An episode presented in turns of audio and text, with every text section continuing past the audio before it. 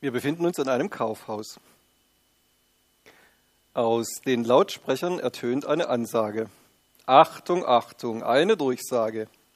Der kleine Fabian sucht seine Mutter. Bitte kommen Sie zum Infopoint neben Kasse 1 und holen Sie ihn dort ab.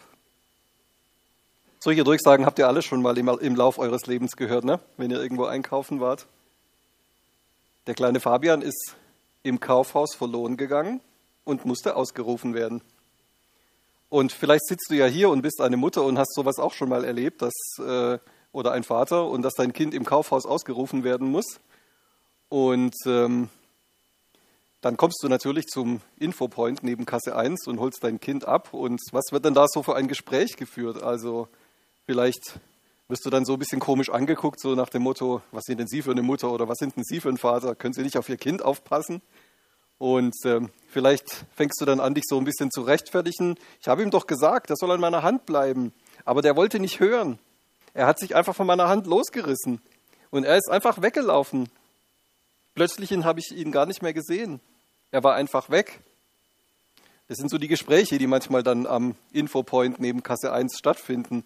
Und der kleine Fabian ist verloren gegangen oder ist er einfach abgehauen? Was ist da die richtige Formulierung? Also ihr wisst ja so im Kaufhaus, da gibt es ja so Abteilungen, die üben da so eine Anziehungskraft aus ne, auf die Kinder. Also die Spielwarenabteilung zum Beispiel und die Süß, die Süßwarenabteilung, genau. Und da kann das natürlich mal passieren, dass das Kind sich aus der Hand reißt und schwupps ist es weg. Vielleicht habt ihr es schon erraten, um was es in der Predigt heute geht. Um den verlorenen Sohn. Das Gleichnis heißt deswegen so, weil der Vater nach der Rückkehr von dem verlorenen Sohn sagt, denn dieser, mein Sohn, war tot und ist wieder lebendig geworden. Er war verloren und ist gefunden worden. Deswegen nennen wir dieses Gleichnis den verlorenen Sohn. Das Wort verloren, was da im Griechischen äh, ursprünglich steht, heißt Apolymie. Das heißt verloren sein, verloren gehen, umkommen, verderben, vergehen, vernichten, untergehen. Das sind alles so Wortbedeutungen, die dieses Wort haben kann. Es kann sogar umbringen bedeuten. Also deswegen sagt ja auch der Vater, mein Sohn war tot. Ja, der verlorene Sohn war tatsächlich körperlich noch am Leben, aber er war geistlich tot. Das ist das, was der Vater an dieser Stelle ausdrücken möchte. Aber wenn wir uns diese Geschichte von Jesus anschauen, dann müssen wir uns die gleiche Frage stellen wie beim kleinen Fabian im Kaufhaus. Ist der Sohn verloren gegangen oder ist er aktiv abgehauen? Hat er sich losgerissen, wie der kleine Fabian, aus der Hand von Vater und Mutter? Wir wollen uns in dieser Predigt mal ganz besonders anschauen, wie sich das für den Vater angefühlt hat und was für Pläne der Vater eigentlich mit dem Sohn hatte.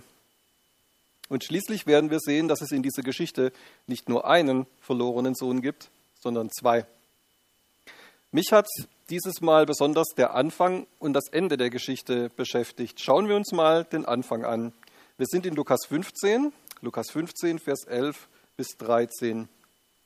Er sprach aber, ein Mensch hatte zwei Söhne, und der jüngere von ihnen sprach zu dem Vater, Vater, gib mir den Teil des Vermögens, der mir zufällt. Und er teilte ihnen die Habe. Und nach nicht vielen Tagen brachte der jüngere Sohn alles zusammen und reiste weg in ein fernes Land, und dort vergeudete er sein Vermögen, indem er verschwenderisch lebte. Das ist interessant. Gleich am Anfang der Geschichte wird erwähnt, dass der Vater zwei Söhne hatte. Und jetzt kommt der jüngere Sohn und fordert sein Erbe. Wo ich das so wieder gelesen habe, habe ich mich gefragt, ist das eigentlich der richtige Zeitpunkt zum Erben? Normalerweise erbt man ja eigentlich erst, wenn die Eltern tot sind. Dann wird ja normalerweise erst das Erbe verteilt. Aber hier geht es ja auch um einen geistlichen Vater. Es geht um Gott, den unsterblichen Vater. Was war die Absicht dieses göttlichen, unsterblichen Vaters gewesen? Dass einer der Söhne so ausbezahlt wird und weggeht? Nein, ganz bestimmt nicht. Das war nicht die Absicht des Vaters sondern die Absicht des Vaters war es, dass die Söhne bei ihm bleiben, dass sie alles bei ihm haben, dass sie alles mit ihm zusammen haben, dass sie alles mit ihm gemeinsam genießen und dass sie auch mit ihm gemeinsam arbeiten, um den Besitz zu vermehren. Und das müssen wir immer wissen, dass das Gottes Absicht ist, dass wir bei ihm bleiben, dass wir mit ihm Gemeinschaft haben. Er lässt uns an allem teilhaben, was er hat. Uns steht sein Erbe zur Verfügung, das er für uns vorgesehen hat. Aber es war nie sein Plan, dass wir uns dieses Erbe sozusagen ausbezahlen lassen und dann weggehen von ihm und es ohne ihn benutzen. Das war nie sein Plan. Und wir sehen das ja auch in dieser Geschichte. Es geht ganz gehörig schief beim jüngeren Sohn. Aber okay, der Vater lässt sich in unserer Geschichte darauf ein und erfüllt diesen Wunsch des jüngeren Sohnes. Er legt ihm keine Steine in den Weg, und hier steht auch nichts davon, dass er versucht hat, den jüngeren Sohn davon abzuhalten, so wie wir das vielleicht machen würden. Wir würden ja dann vielleicht so anfangen, so Mensch, bleib doch lieber da, das ist doch besser für dich, bei mir hast du es doch gut, wir haben doch alles gemeinsam, du weißt doch gar nicht richtig, wie man mit so viel Besitz und mit so viel Geld umgeht. Und so würden wir vielleicht als, als Vater oder als Mutter mit dem, mit dem Sohn reden. Aber der Vater macht das nicht. Da steht nur, er teilte ihnen die Habe. Hoppla, er teilte ihnen die Habe. Also er übergibt jetzt nicht nur dem jüngeren Sohn sein Erbe, sondern er teilt es gleich auf beide Söhne auf. Hier wird schon wieder der ältere Sohn erwähnt. Gleich zu Beginn der Geschichte hat also auch der ältere Sohn sein Erbe reserviert oder zugeteilt bekommen. Der ältere Sohn ist aber dageblieben im Haus des Vaters. Jetzt schauen wir uns mal an, was ist das eigentlich für eine Habe oder ein Vermögen oder ein Erbe, das die Söhne da zugeteilt bekommen haben. Und das finde ich total interessant, wenn man sich diese Geschichte oder diese Erzählung, es ist ja eine Erzählung von Jesus, wenn man sich diese Erzählung anschaut, dann verwendet er zwei verschiedene Wörter für diese Habe. Das, daran sehen wir, dass der Sohn und dass der Vater von zwei ganz verschiedenen Sachen reden. Also als der Sohn zum Vater kommt, sagt er, gib mir den Teil des Vermögens. Und da steht im Griechischen Usia. Usia, das heißt, das ist das, was ich haben werde. Also mich erinnert es ganz stark auch an das englische Wort to use, also gebrauchen, benutzen. Also der Sohn sagt, gib mir das, was ich haben und benutzen will. Das Wort ist auch verwandt mit dem griechischen Wort für sein. Also der jüngere Sohn, der definiert sich selbst über diesen Besitz, den er jetzt vom Vater zugeteilt bekommt und den er jetzt für seinen Lebensstil so benutzen kann. Aber jetzt schauen wir mal, was der Vater macht. Da steht, er teilte ihnen die Habe. Und da steht im Griechischen ein ganz anderes Wort, und zwar Bios, das Leben. Es bedeutet auch der Lebensunterhalt die Versorgung.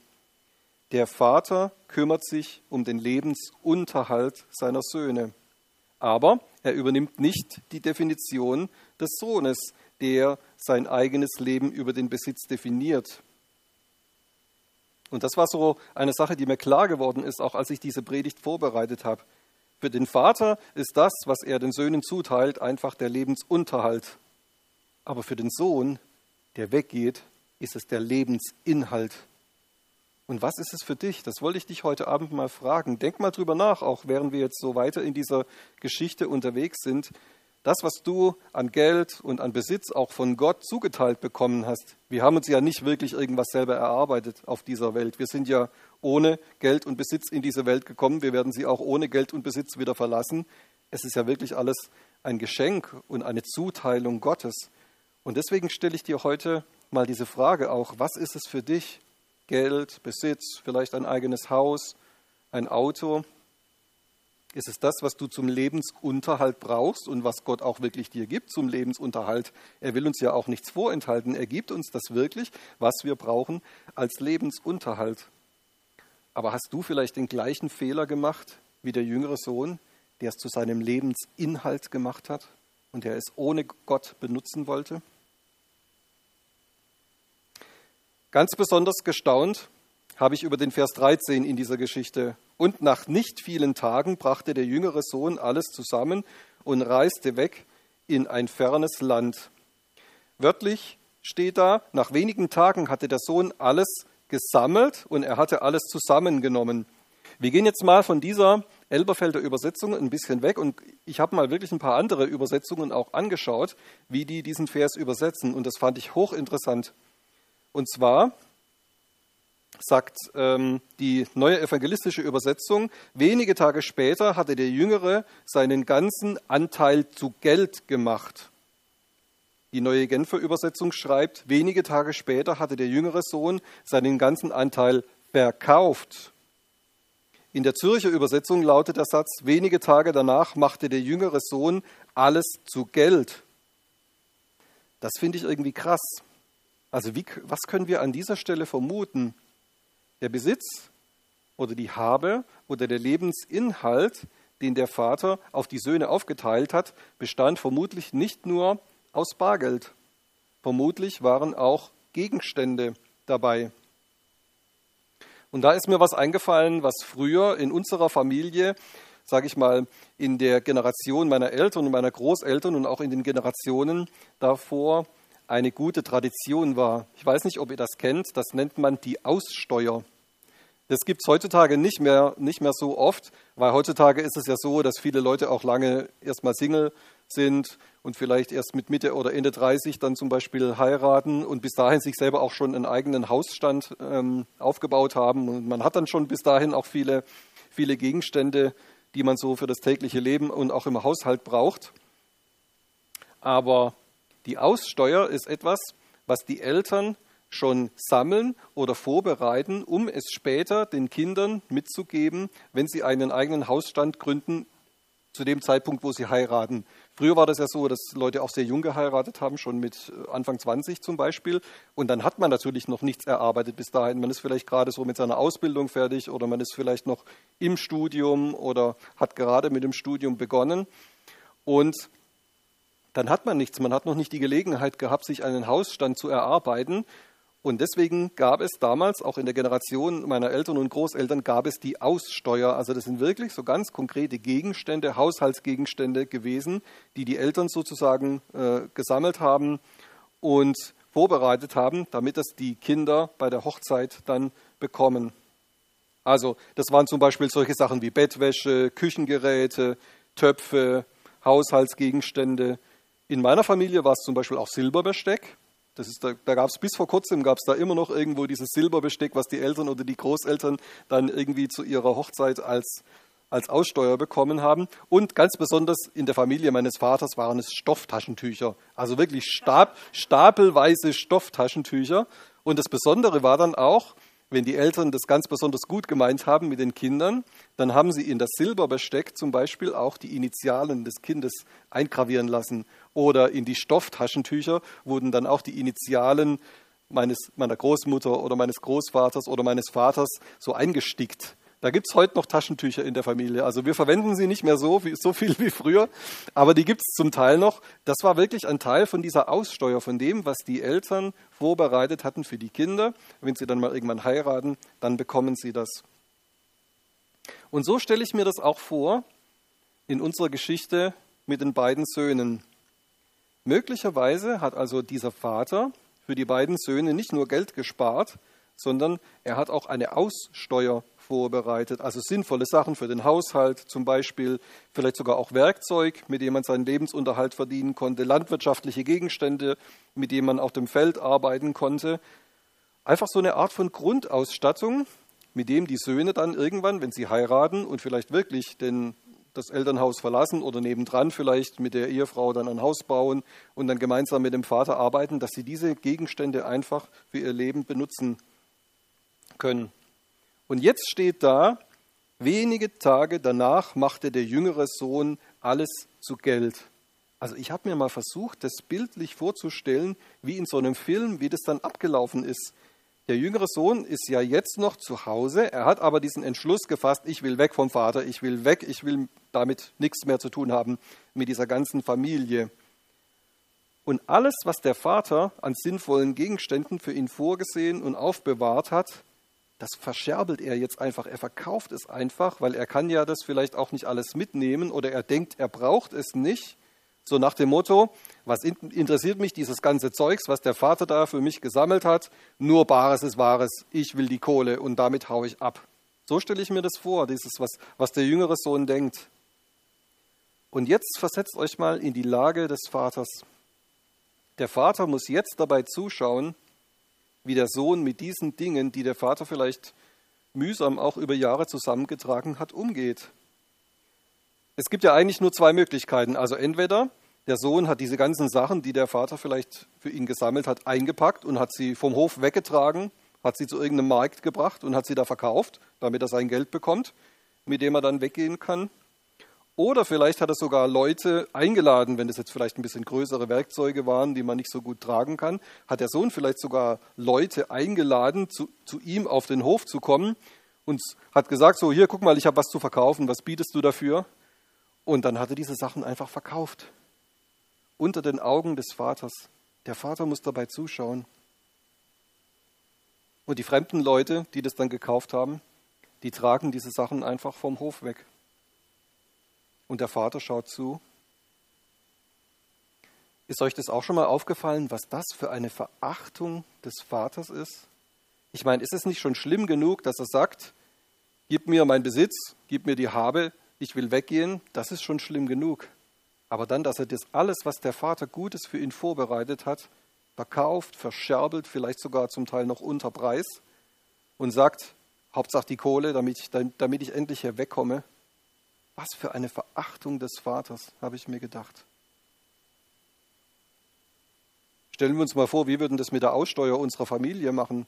Ich stelle mir das manchmal so vor, auch wenn ich jetzt praktisch auch das Erbe meiner Familie irgendwie verachten würde und sagen würde, so diese ganzen Stofftaschentücher oder das Silberbesteck, das würde ich jetzt alles verscherbeln, so nach dem Motto, was will ich mit dem ganzen Quatsch eigentlich? Dann wäre ich vielleicht so verachtend auch zu meinen Eltern, dass ich dann sagen würde, so, Warum wart ihr auch so blöd und habt da noch die Initialen eingestickt oder die Initialen ins Silberbesteck eingravieren lassen? Da kann ich das doch gar nicht zum vollen Preis verkaufen. Wer kauft denn sowas, wenn da noch meine Initialen eingestickt sind? Ich will das doch loshaben. Ich könnte das doch viel besser verkaufen, wenn da der Name nicht drin stehen würde. Er verleugnet es, ein Teil dieser Familie zu sein. Und er verachtet das, was der Vater Gutes für ihn vorbereitet hat. Eigentlich sollte er das alles doch mit dem Vater und beim Vater benutzen und nicht einfach verkaufen. Wir müssen immer dran denken, das ist das, was der Vater eigentlich sich gedacht hat. Für den Vater war das nie eine Option gewesen, dass einer von den Söhnen auf diese Idee kommt, alles zu verscherbeln, wegzuschmeißen, zu verkaufen und den Vater zu verlassen. Die, die Idee und die Intention, die Absicht des Vaters war es immer, die Kinder bleiben bei mir und das Gute, was ich für sie vorbereitet habe, das benutzen sie mit mir gemeinsam. Eigentlich hat der Sohn den Vater nicht erst verlassen, als er weggegangen ist. Er hat den Vater innerlich schon längst verlassen, in dem Moment, wo er da hingegangen ist und sein Erbe haben wollte. Spätestens da war er schon innerlich verloren gegangen.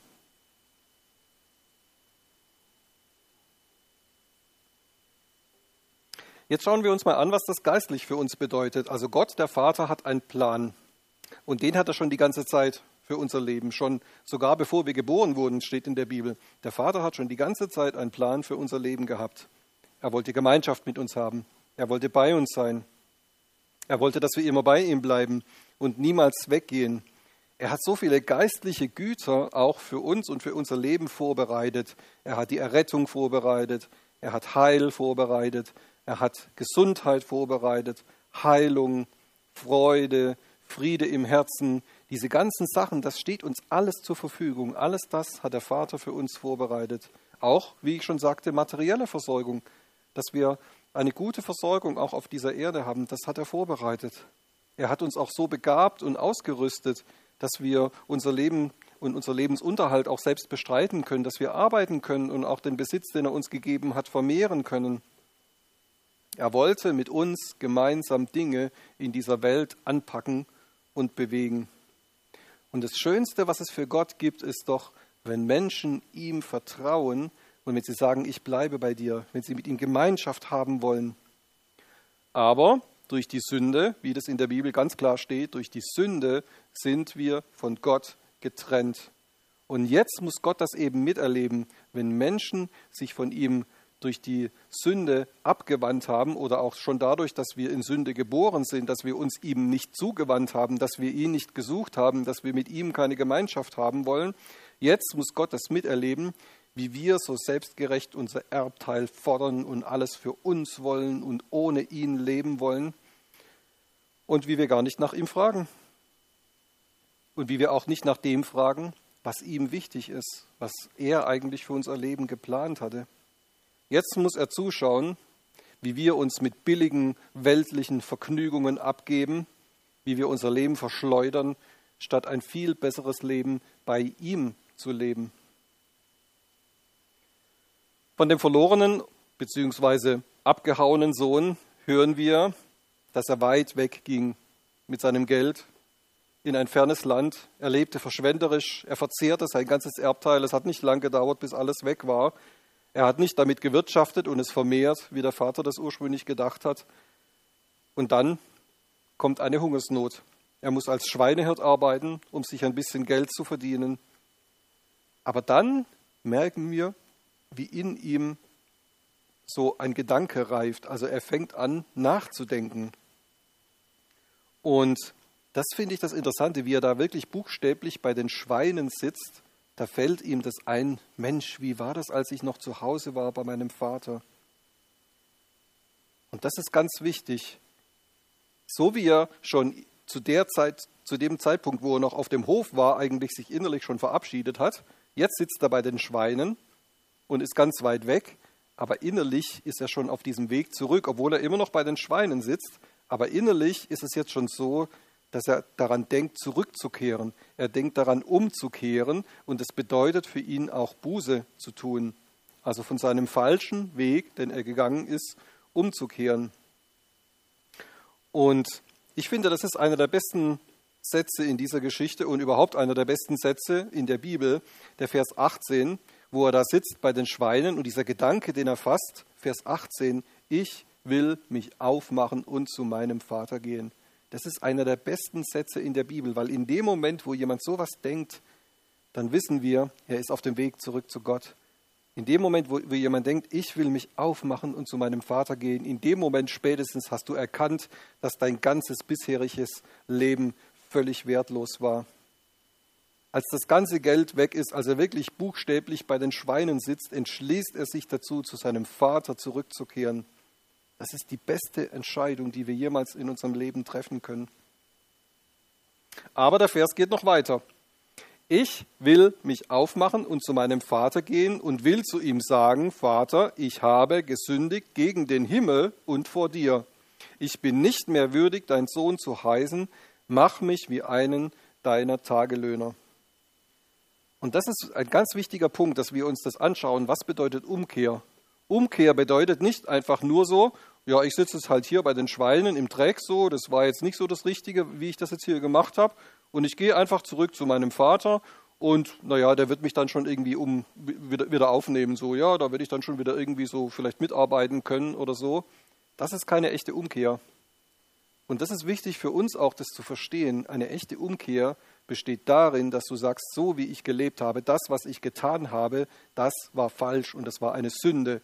Und auch diese Art und Weise, wie ich den Vater verachtet habe, wie ich alles, was er für mich vorgesehen hatte, verscherbelt habe, verschleudert habe, an irgendwelche fremden Leute verkauft habe, dass mir das nichts wert war, was der Vater für mich vorgesehen hat.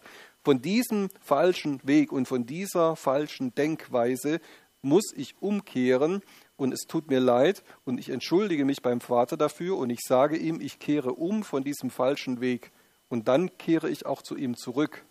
Und das ist wichtig, dass wir das wissen, dass Umkehr wirklich vor allem auch diese innere Umkehr ist, dass wir das erkennen und wissen, ich habe falsch gelebt. Ich habe den falschen Dingen in dieser Welt nachgejagt. Ich habe mich mit den falschen Leuten umgeben. Ich habe mein Geld für die falschen Dinge ausgegeben. Ich habe nicht so gelebt, wie Gott es wollte. Aber jetzt nehme ich diese Möglichkeit wahr und ich kehre um zu ihm.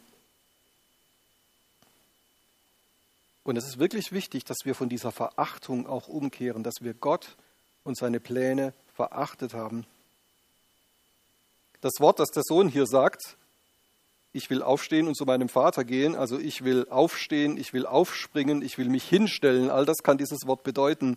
Ich will mich aufmachen, es kann sogar bedeuten, ich will mich selber auferwecken. Das fand ich krass, dass er sagt, ich will mich selber auferwecken und zu meinem Vater gehen. Das setzt voraus, dass er das tatsächlich erkannt hat, dass er geistlich tot war. Wie das der Vater später sagt, als er nach Hause kommt, sagt der Vater, der war tot und ist jetzt wieder lebendig. Und das ist doch krass, wie er dasselbe erkennt in dem Moment, wo er da bei den Schweinen sitzt. Ich war tot und dieser Weg, den ich gegangen bin, es war ein Weg des Todes. Und jetzt mache ich mich auf, ich wecke mich selber sozusagen auf und gehe zurück zu dem Vater.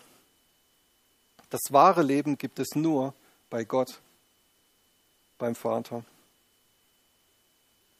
Und deswegen frage ich dich, hast du jemals diese Hinwendung zu Gott auch gemacht in diesem Sinne, dass du dich wirklich abgewandt hast von deinem alten Leben, von deiner alten Denkweise, dass du alles besser weißt immer und davon, dass du letztendlich durch dein Verhalten den Vater verachtet und beleidigt hast?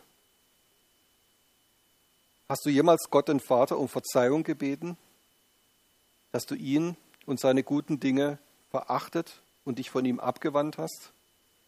Und das ist ja genau dieser Zustand, in dem wir gelebt haben, bevor wir Jesus in unser Leben aufgenommen haben. Und davon müssen wir ganz bewusst umkehren.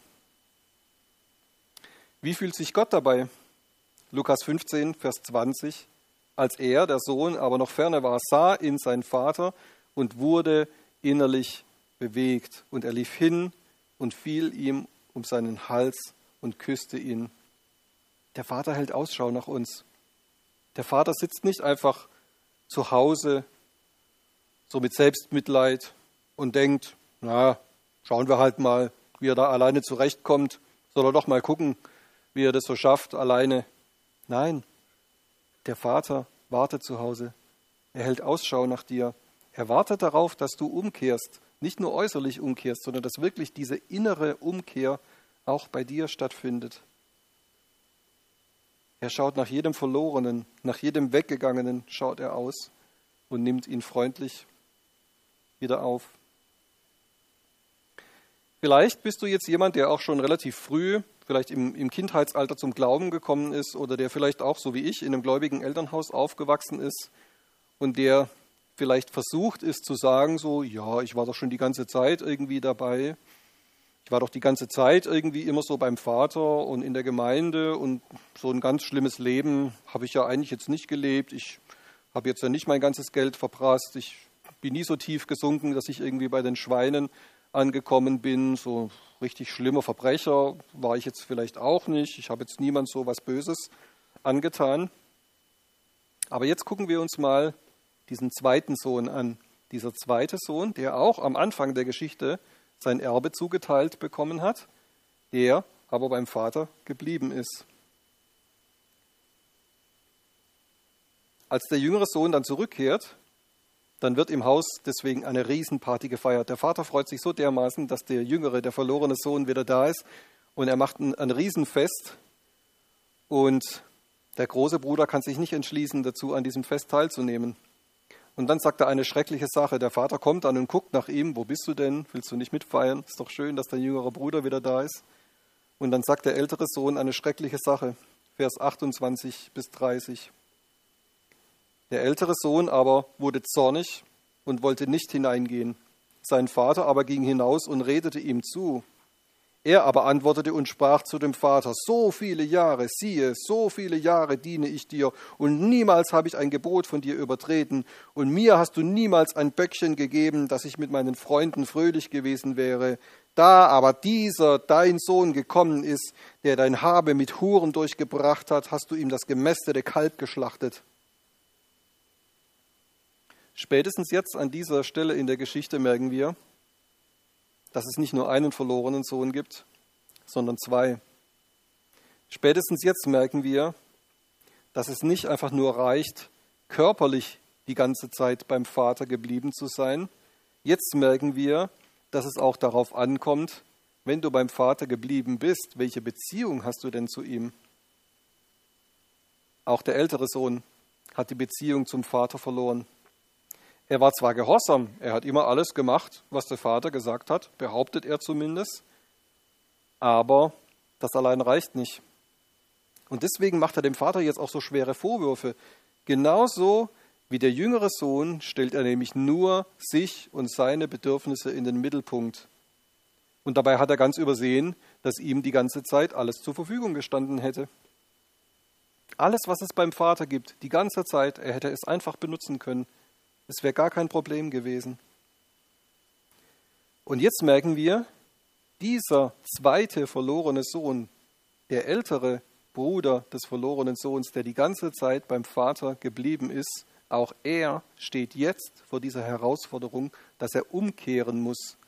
Ja, wie muss er denn umkehren? Er muss gar nicht körperlich umkehren. Er ist ja die ganze Zeit zu Hause geblieben. Er muss sich nicht aufmachen und von weit weg irgendwie wieder nach Hause ins Vaterhaus zurückkehren. Aber nein, er muss innerlich umkehren von seiner falschen Haltung. Er hat die Beziehung mit seinem Vater nicht gepflegt.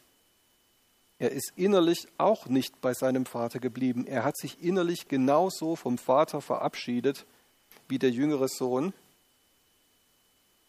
Und in diesem Moment, wo der jetzt der jüngere Sohn nach Hause kommt und diese Party gefeiert wird, jetzt verachtet er den Vater genauso wie es vorher der jüngere Sohn getan hat. Wie kannst du nur, wie kannst du nur so einen, der sowas gemacht hat, dem so eine Party schmeißen. Wie kannst du nur? So sagt er ja zu ihm. Und da merkt man, das ist eigentlich genau diese gleiche Verachtung, die vorher der jüngere Sohn hatte, die hat jetzt der ältere Sohn. Wir wissen nicht, wann das angefangen hat. Aber auf jeden Fall merken wir, da war keine Beziehung da. Er war die ganze Zeit körperlich anwesend gewesen auf diesem Hof, aber er war innerlich genauso abwesend gewesen wie der jüngere Sohn. Und vielleicht bist du heute hier und vielleicht bist du schon so viele Jahre bei Jesus und bei Gott und beim Heiligen Geist geblieben und vielleicht hast du das total übersehen, dass du im Königreich Gottes alles benutzen darfst, was Gott für dich vorbereitet hat. Du musst nicht denken, dass Gott dir Versorgung vorenthält. Du musst nicht denken, dass er dir Heilung vorenthält. Du musst nicht denken, dass er sagt, ja, das kriegt der oder die jetzt aber nicht. Nein, so ist Gott nicht. Vielleicht ist es einfach nur deine falsche Vorstellung, die du von Gott hast, dass du denkst, er möchte dir etwas vorenthalten. Alles, was er hat, steht dir zur Verfügung. Das ist das, was der Vater hier ganz klar sagt. Alles, was in meinem Haus ist, es gehört dir und du kannst es benutzen. Hast du das vergessen? Der Vater erinnert ihn daran, Vers 31 bis 32. Er aber sprach zu ihm, Kind, du bist alle Zeit bei mir und alles, was mein ist, ist dein. Aber man muss doch jetzt fröhlich sein und sich freuen, denn dieser, dein Bruder, war tot und ist wieder lebendig geworden und verloren und ist gefunden worden. Jetzt ist es am älteren Sohn, sich zu entscheiden. Jetzt muss der ältere Sohn sich entscheiden. Jetzt muss er diese Entscheidung treffen, dass er von seinem falschen Weg umkehrt, dass er von seinem falschen Denken wegkommt, dass er dieses falsche Bild, was er die ganze Zeit von Gott, mit dem er Seite an Seite gelebt und gearbeitet hat, dieses falsche Bild von Gott, dass er das jetzt ablegt. Er hat den, den Vater falsch eingeschätzt und davon muss er genauso Buße tun wie der jüngere Sohn, der weggegangen ist und alles verschleudert hat. Das ist diese Gefahr, die wir vielleicht manchmal haben, dass wir denken, so ja, die ganze Zeit bei Jesus im Königreich Gottes irgendwie so gewesen zu sein, so, dann kann es ja nicht so schlimm sein. Aber das ist mir aufgefallen, wo ich das wirklich, diese, wo ich diese beiden Brüder auch so miteinander verglichen habe. Dieses die ganze Zeit bei Jesus oder bei Gott zu sein und ein falsches Bild von ihm zu haben und immer so zu denken, der ist ein Spielverderber, der gönnt mir nichts, der lässt mich die ganze Zeit nur schuften und ja, zum Schaffen, da bin ich ja gerade recht so, arbeiten so, ne, das ist ja, ist ja ganz gut, aber ansonsten wie lange bete ich jetzt schon für Heilung, dass ich endlich geheilt werde und wie, wie lange wünsche ich mir schon das und das und Gott gibt mir das nicht. Merkst du, das ist genau diese falsche Haltung, von der du umkehren musst. Und es gibt keine Abstufung, ob, das, ob der eine Sohn jetzt schlimmer war oder, oder als der andere. Das, das ist nicht die Frage. Die Frage ist, kehrst du um von deinem falschen Bild, was du von Gott hast?